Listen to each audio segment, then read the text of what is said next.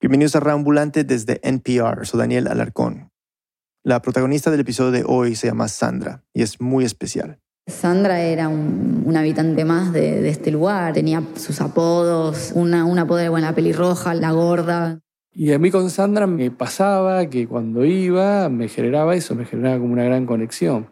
Uno le hablaba y ella miraba, te miraba a los ojos. Yo estoy segura que me entendía. Sandra tiene el pelo largo y algo alborotado, es vegetariana y sus gustos gastronómicos son claros. Siempre para lo dulce, por ese lado. Pasas de uva, la miel. A Sandra también le gusta mirar revistas y pasar las páginas con sus dedos largos y finos. Yo la he visto a Sandra hojear la revista Genios y recortar algo que le interesa y guardárselo.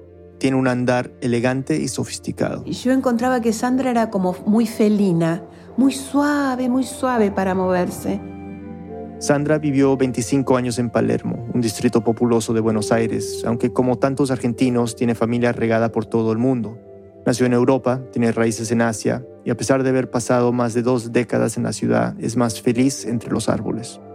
Hay los que la llaman una persona del bosque.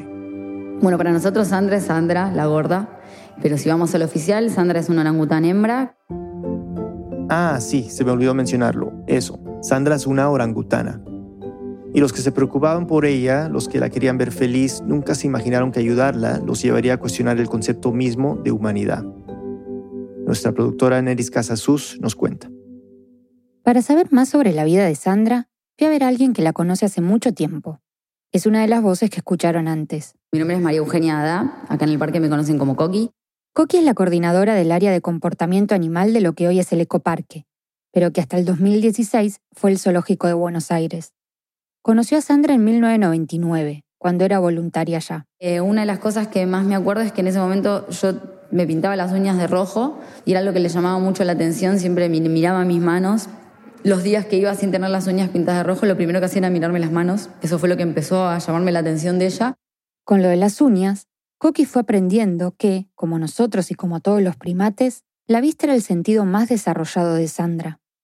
Así se fueron conociendo, poco a poco, y a medida que pasaba más tiempo con ella, Sandra despertó en Coqui algo que la había acompañado por siempre. Mi amor por los animales desde que era chiquita, el amor que te puede generar un, animal tan hermoso, inteligente, único como un orangután.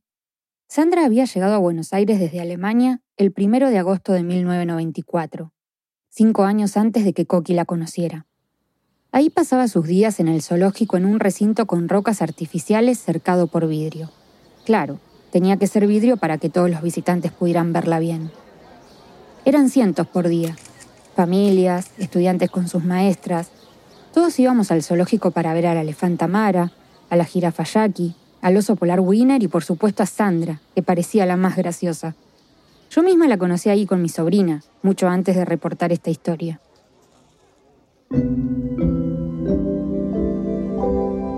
El zoológico de Buenos Aires no había tenido orangutanes por 20 años, así que su llegada generó mucha expectativa. Era un animal exótico, que originalmente solo se encuentra del otro lado del mundo, en dos islas del sudeste asiático que se llaman Sumatra y Borneo. Lo de las dos islas es importante porque, según la región, los orangutanes se dividen en subespecies. Tienen comportamientos parecidos y distintos a la vez. Los orangutanes que viven en Sumatra rara vez se los ven en el, suelo porque tienen depredadores distintos, donde hay muchos más tigres, por ejemplo. En cambio, los orangutanes de Borneo sí se los puede ver un poco más en, el suelo, porque son orangutanes que no tienen ese peligro tan latente como lo tienen otros. Sandra es un híbrido entre ambos tipos de orangutanes. Uno de sus abuelos es de Sumatra, mientras que el resto de su familia es de Borneo tiene en sus genes una mezcla que naturalmente no se da. Esas poblaciones no se mezclan. No podrían mezclarse jamás, porque para llegar de Borneo a Sumatra hay que atravesar el mar de Java. Un híbrido como Sandra no podría existir si no fuera por la intervención humana. A los humanos siempre nos han interesado otros primates, en particular los grandes simios como los chimpancés, los gorilas o los orangutanes como Sandra. Verlos tan parecidos a nosotros causa asombro. Son animales que son muy inteligentes. Sandra siempre tenía mucho público en el zoológico. La gente quería verla, verla haciendo sus gracias. En el caso de Sandra también eh, tenía motricidad fina muy desarrollada porque ella hacía nudos, desataba nudos, se ponía guantes, se sacaba guantes. La imagen puede ser impresionante. Ver a Sandra hacer ciertos movimientos como lo haría cualquier ser humano. La capacidad cognitiva de un orangután en particular es muy parecida a la de un niño de entre 7 y 9 años. Ellos pueden resolver problemas, hacen asociaciones todo el tiempo y de hecho algo muy importante de los primates en general es que la mayoría utiliza herramientas. Les voy a dar un ejemplo. Los cuidadores le dejaban a Sandra una fruta colgada en la parte alta del recinto y palitos de distintos tamaños. Ella elegía entre todos los palitos el que le convenía más para golpear la fruta y que ésta cayera hasta el piso. Y tengo que contarles algo más que no sabía y que me sorprendió mucho. La conexión entre el cerebro y los músculos de la cara es distinta entre especies. Por ejemplo, cuando vemos un chimpancé en la naturaleza mostrando los dientes, eso no necesariamente significa que esté sonriendo, como lo interpretarían los humanos, sino que puede estar sintiendo miedo o ser un signo de agresión. Pero los orangutanes que están en cautiverio sí logran entender cómo nosotros, los seres humanos, usamos esos gestos para expresar emociones, lo que significan para nosotros. Lo que suele pasar con los animales cuando pasan tanto tiempo con el humano es empezar a detectar qué es lo que significa cada cosa y Sandra claramente puede distinguirlo. Ella puede reconocer cara, gestos y asociar esos gestos con gestos que en ellos son distintos. Y no solo eso, Coqui me contó que también tenía preferencias por algunos de sus cuidadores, que le caían mejor unas personas que otras, como cualquiera de nosotros nos pasa. Según Coqui, Sandra se mostraba amigable y sociable con los visitantes del zoológico. Se acercaba siempre a, a los límites del recinto para ver a la gente. Nunca se la vio con comportamientos que pudieran llevarnos a pensar que ese animal podía estar asustado. Pero como tenían muchísimo público en el zoológico, era algo que fácilmente hubiera podido pasar que Sandra, por ejemplo, se asustara y empezara a golpear los vidrios cuando los visitantes se acercaran. Y Sandra, no lo olvidemos, tiene siete veces más fuerza que un ser humano. Era un riesgo que se corría al tenerla en exhibición. En un principio, cuando Sandra llegó a Buenos Aires, vivió con Max, otro orangután que había llegado de Alemania con ella. Sin embargo, después de un tiempo, los dueños decidieron mandar a Max a otro zoológico que tenían en Córdoba. Fue una decisión de negocios, burocrática, sin pensar en cómo afectaría a los orangutanes. Pero Sandra y Max igual se veían cada tanto. La idea era que Sandra tuviera una cría. Sandra viajaba a Córdoba para visitarlo o Max viajaba a Buenos Aires. Eran unas ocho horas en ruta de ida y otras ocho de regreso. Era un viaje agotador para los primates. Finalmente, a mediados de 1998, Sandra quedó preñada y después de ocho meses y medio nació su cría, a quien llamaron Yembira. Pero Sandra no se adaptó a la situación. La realidad es que ella no, no se la vio con comportamientos parentales, no se preocupaba si él comía o no comía. Y es que como Sandra nunca había visto a una mamá orangutana, no había podido aprender de su entorno cómo se comportaba una mamá. Es algo que puede pasar con animales en cautiverio, que muchas veces hay algunos comportamientos que si bien son innatos, que son intrínsecos, hay comportamientos que son aprendidos. Y aunque en el zoológico le mostraban a Sandra videos de mamás orangutanas y de mamás humanas para que las imitara, eso no fue suficiente. Sin el cuidado de Sandra, Yenvira fue llevado a la guardería del zoológico, donde tres personas se turnaban para cuidarlo. Yenvira estuvo casi un año en esa guardería. Y cuando vuelve a estar con Sandra, la relación era de dos pares, era de dos orangutanes viviendo en el mismo lugar, compartían recursos, eh, dormían en lugares cerca. No tenía comportamientos de madre, pero sí de compañera. Sandra y Yenvira vivieron juntos un año, hasta el 2001, cuando a Yenvira lo trasladaron a China. Y una vez más, Sandra se quedó sola en su recinto, esta vez para siempre. Como ya dijimos, Sandra no conocía otra vida más que la del encierro. Era la vida de todos los animales del zoológico de Buenos Aires. Hasta se podría decir que ya estaba acostumbrada a eso. Bueno, si es que es posible acostumbrarse. Pero en diciembre de 2012, durante una de esas típicas olas de calor que azotan a Buenos Aires en verano, el zoológico de Buenos Aires está de luto. El último oso polar del zoo murió víctima de las altas temperaturas. La ola de calor y una derivación tan triste como inesperada ¿no? en el zoológico porteño. La madrugada del 25 de diciembre, el oso polar Winner murió no solo por no soportar los 50 grados de sensación térmica, sino también por el estrés que le causaron los fuegos artificiales. Eso puso en alerta a un grupo de personas que estaba en contra de que los animales vivieran en zoológicos. Les preocupaba que Sandra terminara como Winner, pero, para hacer cualquier cambio, sabían que necesitaban llevar el caso ante la justicia. Mi nombre es Andrés Domínguez, yo soy profesor de Derecho Constitucional de la Universidad de Buenos Aires, de la Universidad de La Pampa y de la Universidad de Salamanca en España. Además, es investigador y abogado litigante. En el 2014, Gil Domínguez recibió una llamada. Era el presidente de la Asociación de Funcionarios y Abogados por los Derechos de los Animales, la AFADA. Y me dijo que necesitaba un abogado litigante que lo acompañara en la Ciudad Autónoma de Buenos Aires con el caso Orangutana Sandra. Y es que la FADA venía reclamando sin éxito por los derechos de varios animales en cautiverio, y ahora querían intentar hacer algo por Sandra. Después de la tragedia de Winner, la AFADA veía su lucha por Sandra como algo aún más urgente. La asociación quería, además, probar que los derechos de Sandra se habían vulnerado cuando la privaron de su libertad. Gil Domínguez no dudó en aceptar el caso. Es amante de los animales y... La idea de poder litigar representando animales en torno a sus derechos era algo, exótico. Y es que según el Código Civil de Argentina, los animales son considerados, y aquí cito, cosas muebles que pueden transportarse de un lugar a otro, sea moviéndose por sí mismas, sea que solo se muevan por una fuerza externa. Oyeron bien, cosas muebles. O sea que para la ley son bienes que se pueden mover igual que una mesa, una silla o un auto. Esta definición de los animales como cosas muebles nos puede sonar completamente absurda, pero tiene una lógica dentro de las leyes, que en su tradición moderna entiende que solo las personas como tal tienen derechos. Todo lo que no sea una persona queda por fuera. Por eso mismo, para darle derechos a organizaciones o empresas, fue que a finales del siglo XVIII se tuvo que crear la figura de personas jurídicas. Es algo complicado y se basa en teoría de derecho, pero básicamente, para la ley solo hay dos opciones. O sos una persona física o jurídica y tenés derechos, o sos un objeto. Y los animales están de este último lado. Como no tienen algún tipo de personería, la ley no tiene nada que ver ahí. No se puede reclamar ningún derecho más allá de no ser maltratados. Esa es la ley en Argentina, pero no cambia mucho en la mayoría de los países del mundo.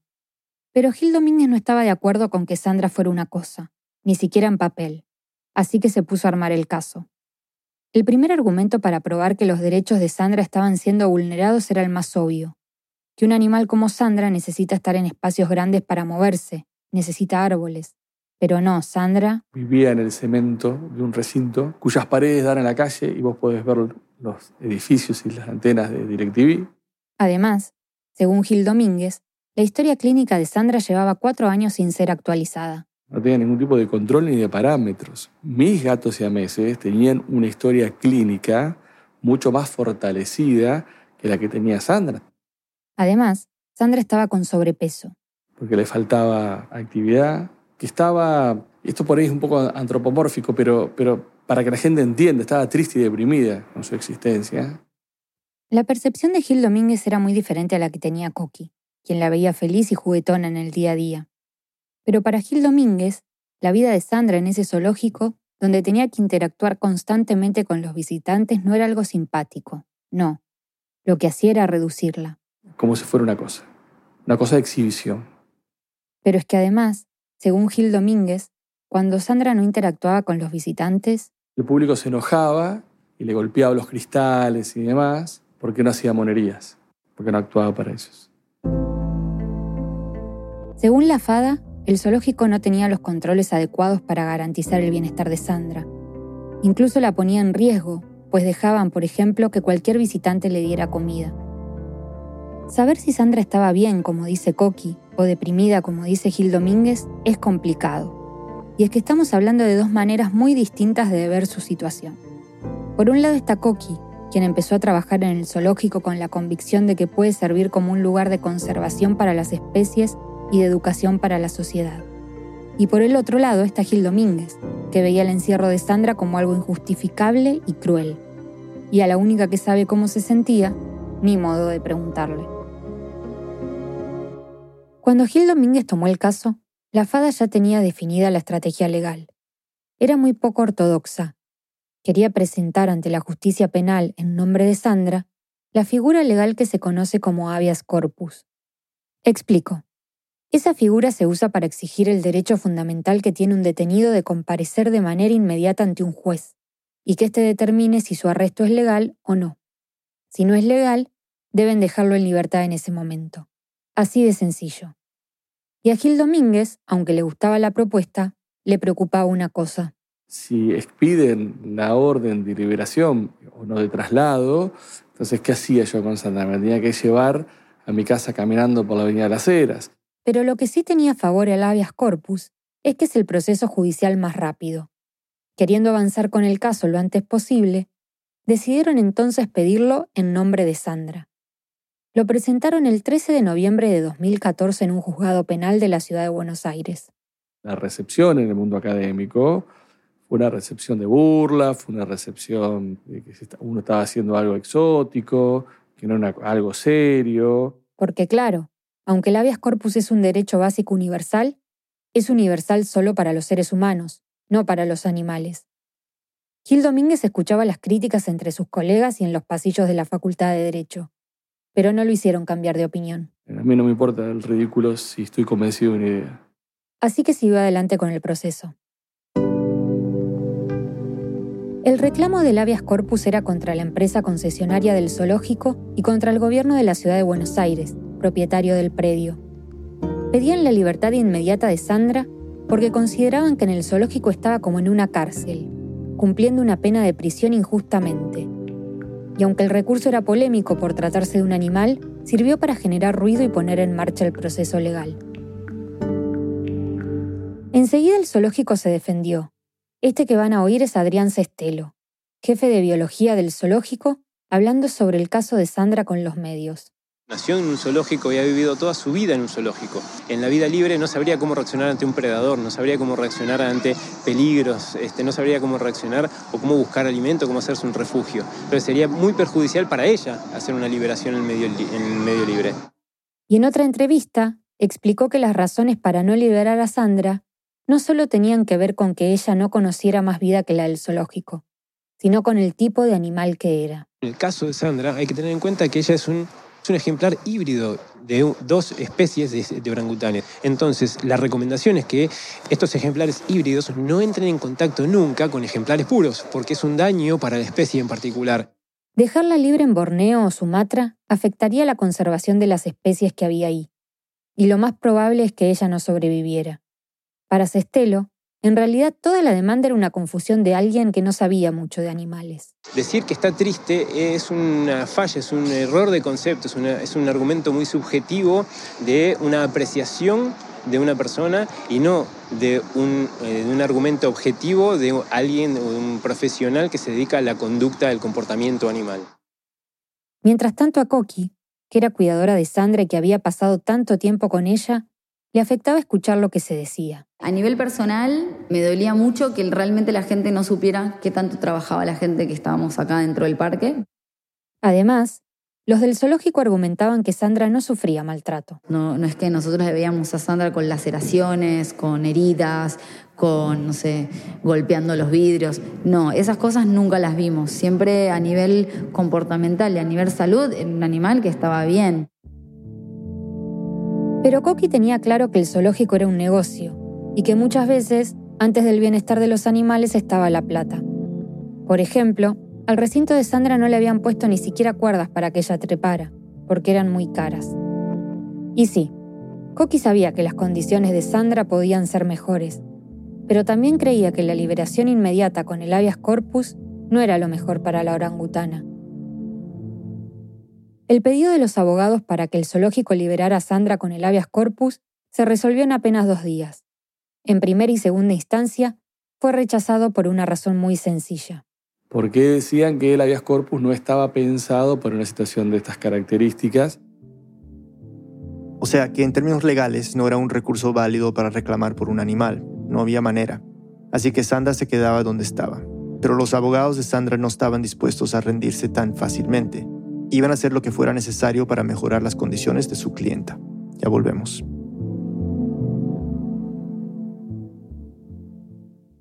It's Been a Minute es un programa de entrevistas con corazón.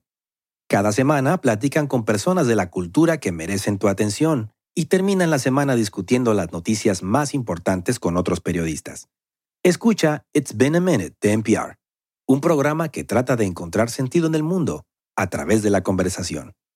Ya sea que hablemos de las protestas de atletas, la prohibición de que los musulmanes ingresen al país, la violencia con armas de fuego, la reforma educativa o la música que te está dando vida en este momento, la raza es el subtexto de gran parte de la historia estadounidense y en Code Switch de NPR ese subtexto se vuelve texto. Suscríbete y escucha todos los miércoles. Ambulantes, hay un podcast en español que admiramos y queremos recomendarles. Se llama Entiende tu mente. Este es su presentador, Molo Cebrián.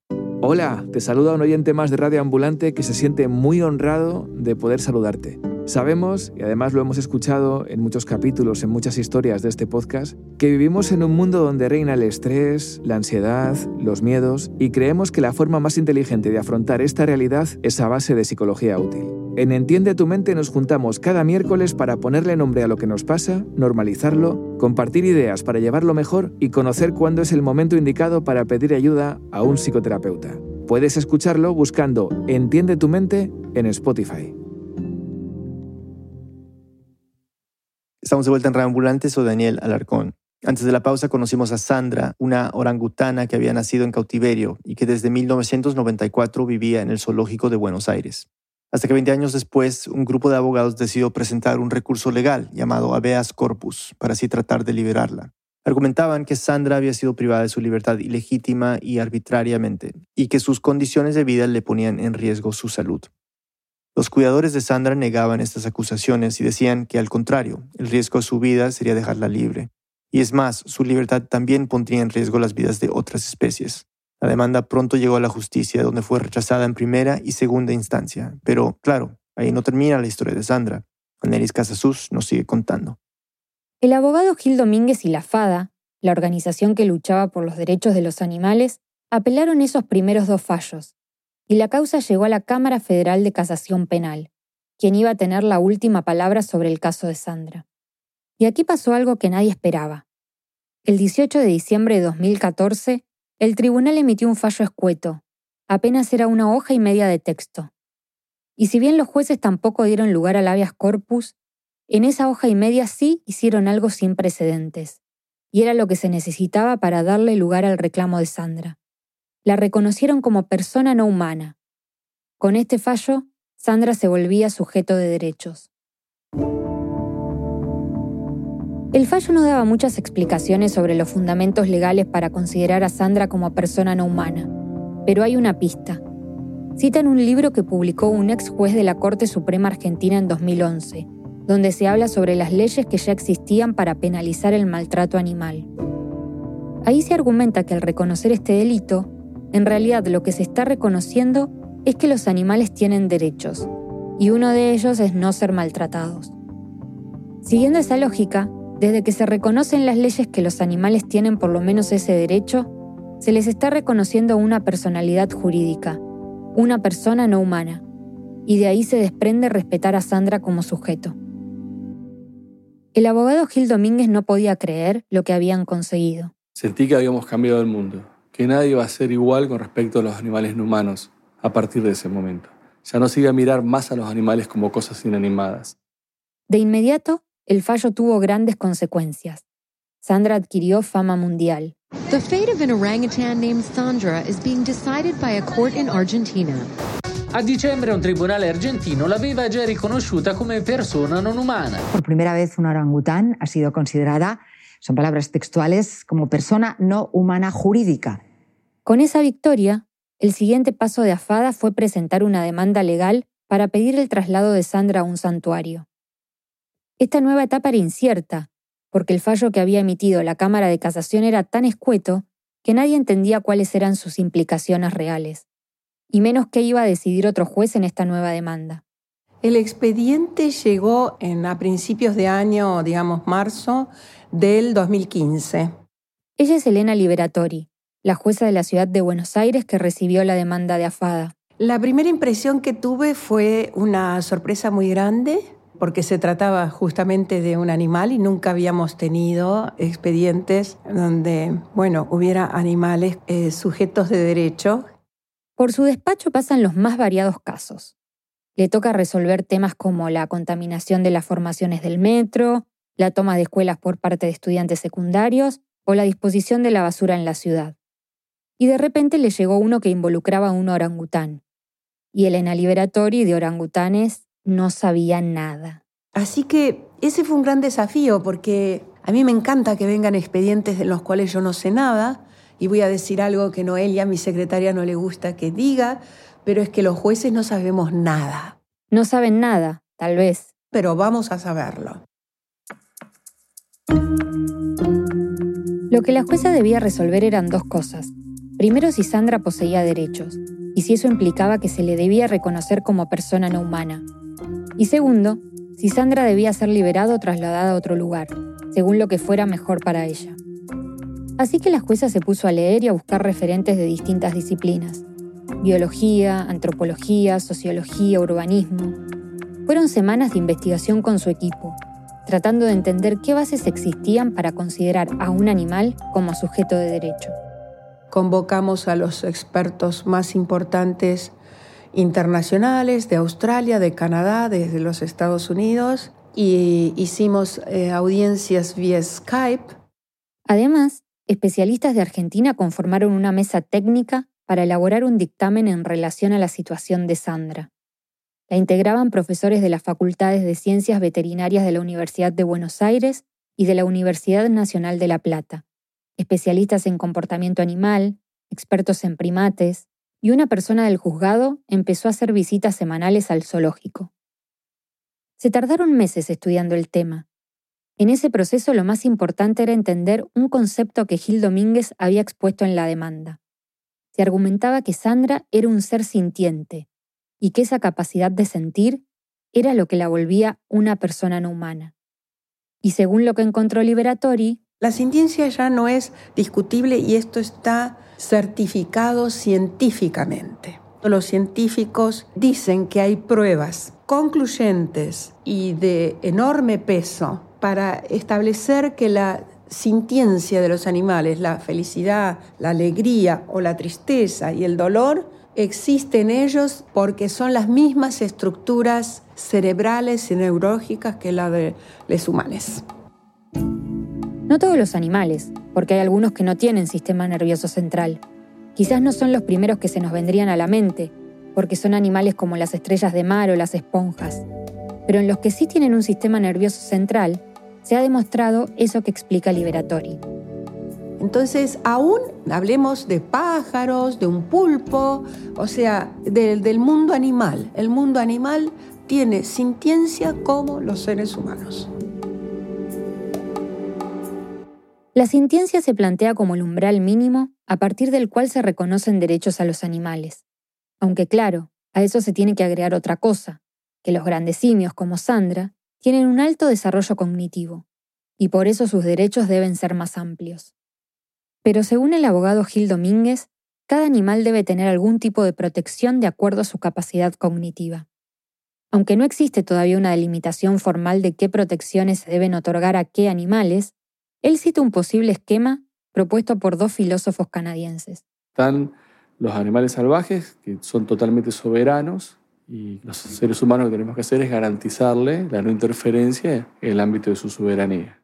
Luego estarían los animales domésticos, los que conviven con nosotros. Y que son sujetos políticos y que tendrían que tener representación, tendría que existir un defensor del pueblo de los, de los animales domésticos. Por último, y quizá este es el planteamiento más controversial, están unos animales llamados liminales.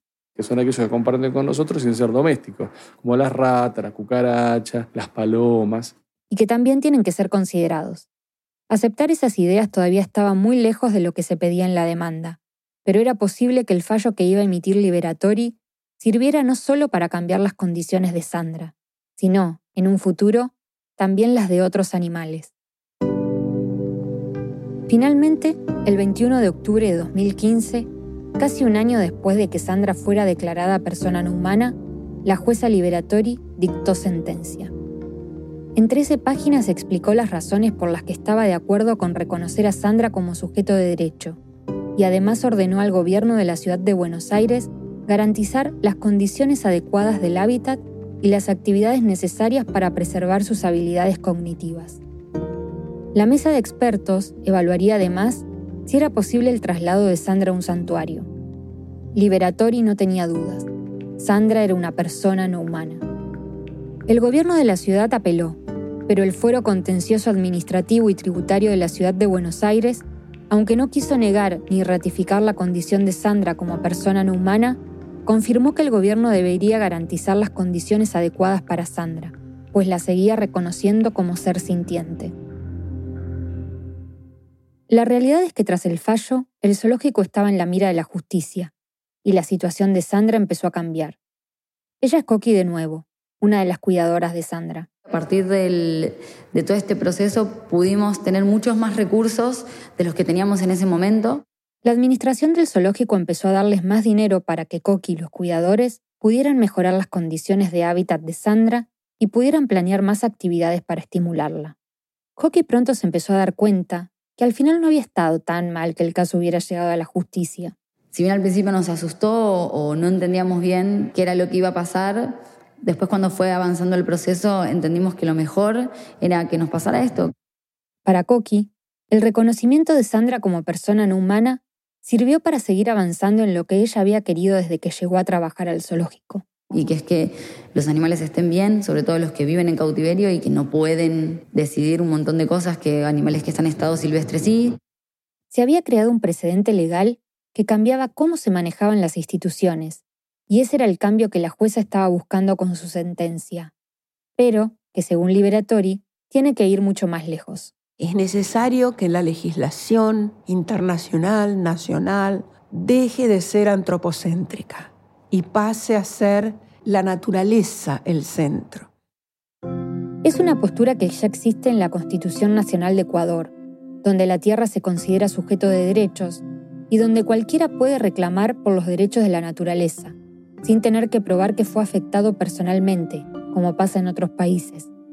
Es una nueva forma de relacionarnos con nuestro entorno, donde el centro de todo no somos nosotros, sino la naturaleza. El caso de Sandra había, como quien dice, movido el avispero, y en junio de 2016, unos meses después de la sentencia de Liberatori, se anunció que después de 128 años, el zoológico se transformaría en un ecoparque, es decir, un parque sin animales en cautiverio. El gobierno de la ciudad de Buenos Aires quitó la concesión a la empresa privada y empezó a trabajar en el traslado de más de 1.300 animales que vivían ahí los llevarían a santuarios y a reservas ecológicas. Mientras empezaba a buscar un lugar para trasladar a Sandra, las autoridades de la Hora Ecoparque decidieron que los visitantes ya no podrían llegar hasta su recinto. Los especialistas de la mesa técnica que se creó con el fallo de Liberatori evaluaron posibles lugares para ella. Buscamos criterios objetivos, como en una licitación, y entonces se estableció como un protocolo el que tildaba la mayor cantidad de casilleros, aplicaba, bueno, ese iba a ser el lugar a donde fuera Sandra. Y el lugar que completó todos los casilleros fue el Center of Great Apes. El Center for Great Apes, o Centro de Simios Grandes, queda en Florida, Estados Unidos. Es una reserva natural de más de 40 hectáreas donde viven orangutanes y chimpancés rescatados o jubilados de la industria del espectáculo y del mascotismo. Está ubicada en un área boscosa y tropical, en la zona rural de Huachula. El centro estuvo de acuerdo en recibir a Sandra, así que era momento de empezar una serie de trámites burocráticos que tomarían su tiempo. El 28 de diciembre de 2017, recién dos años después de su sentencia, la jueza Liberatori pudo firmar la orden para su traslado. Con la partida de Sandra, ya no quedarían más orangutanes en Argentina. Que la decisión del traslado fue muy difícil, anímicamente para mí también, porque yo sentía que si se quedaba en Argentina, eh, bueno, en alguna forma yo la podía seguir tutelando. Tutelando, que la podía seguir protegiendo, para asegurar que se cumplieran las condiciones adecuadas para su cuidado pero ya estaba decidido que Sandra se iba. Con la orden del traslado emitida, Coqui y su equipo empezaron a entrenar a Sandra para el viaje. Para nosotros era importante que ella no estuviese sedada en el, en el viaje. Porque estar sedada por tanto tiempo le podía causar problemas respiratorios. Hicimos un trabajo de entrenamiento de más de un año y medio, en el que ella conoció la caja de transporte, empezó a, a relacionarse con la caja de forma súper tranquila. Sandra iría en la bodega del avión en una caja metálica con doble puerta y ventanitas. El primer destino sería Dallas. Iría en un vuelo comercial de American Airlines. No me imaginaba cómo podía afrontar esas 14 horas de vuelo, ¿no? Yo conociéndome a mí misma, volando, eh, yo decía, pobre. Antes del viaje, a Sandra también le hicieron un examen físico completo. Muestras de sangre, radiografías de tórax, ecografía abdominal, electrocardiograma. Finalmente, el gran día llegó.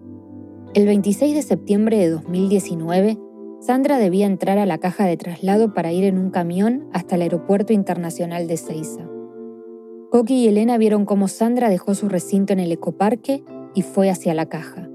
Cuando deja ya su, lo que fue su hábitat, se pone a limpiar como un, es un tubo grande de color naranja, un tubo grande, eso como juegan los niños pasando por adentro, y ella toma un trapo y lo limpia. Yo digo que dejó su cuarto limpio. Coqui y Elena acompañaron a Sandra hasta el aeropuerto y se quedaron hasta el momento del despegue. Sentí muchas cosas, sentí mucha emoción, sentí eh, alivio de verla a ella, cómo se manejó todo, todo el proceso hasta llegar al avión. Y mm, uno le hablaba y ella miraba, te miraba a los ojos, te miraba a los ojos. Y además era la despedida, así que fue fuerte eso.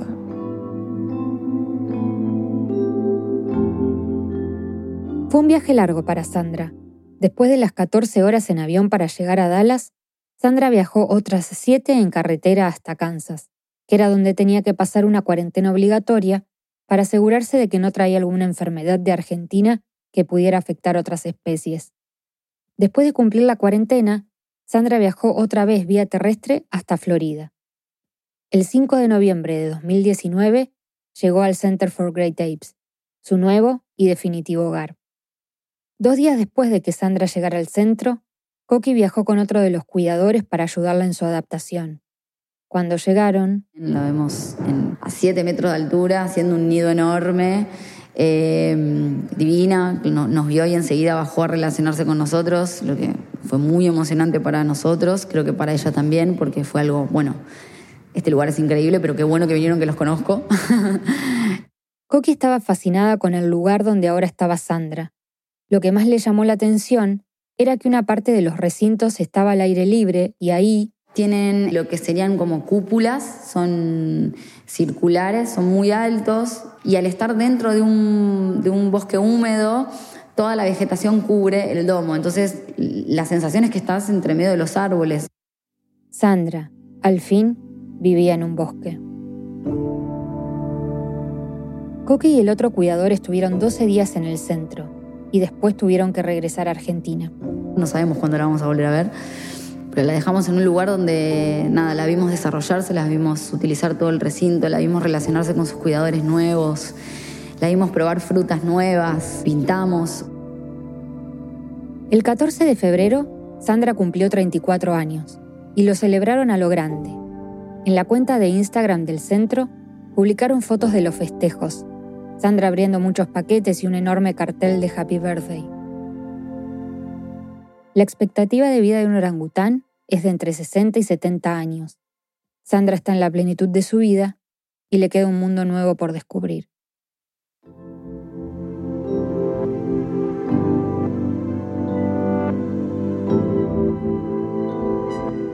La vida de Sandra cambió para siempre y sin saberlo ella cambió muchas cosas más. A nivel judicial, su caso ahora es tomado como antecedente para reclamar por los derechos de otros animales. Gracias a Sandra, la chimpancé Cecilia fue liberada del zoológico de Mendoza, también en Argentina, y ahora vive en un santuario en Brasil. El caso fue tomado además en Colombia para pedir la liberación del oso Chucho del zoológico de Barranquilla e instalar el debate sobre los animales en cautiverio. Anelis Casasus es productora de Raambulante, vive en Buenos Aires. Esta historia fue editada por Camila Segura, Victoria Estrada, Luis Fernando Vargas y por mí. La música y el diseño sonido son de Andrés Aspiri. Andrea López Cruzado hizo el fact-checking. El resto del equipo de Radio Ambulante incluye a Paola Aleán, Lisette Arevalo, Jorge Caraballo, Xochil Fabián, Remy Lozano, Miranda Mazariegos, Patrick Mosley, Laura Rojas Aponte, Barbara Sawhill, David Trujillo, Elsa Liliana Ulloa y Desiree Yepes. Fernanda Guzmán es nuestra pasante editorial. Carolina Guerrero es la CEO. Radio Ambulante es un podcast de Radio Ambulante Studios y se produce y se mezcla en el programa Hindenburg Pro. Radio Ambulante cuenta las historias de América Latina. Soy Daniel Alarcón. Gracias por escuchar.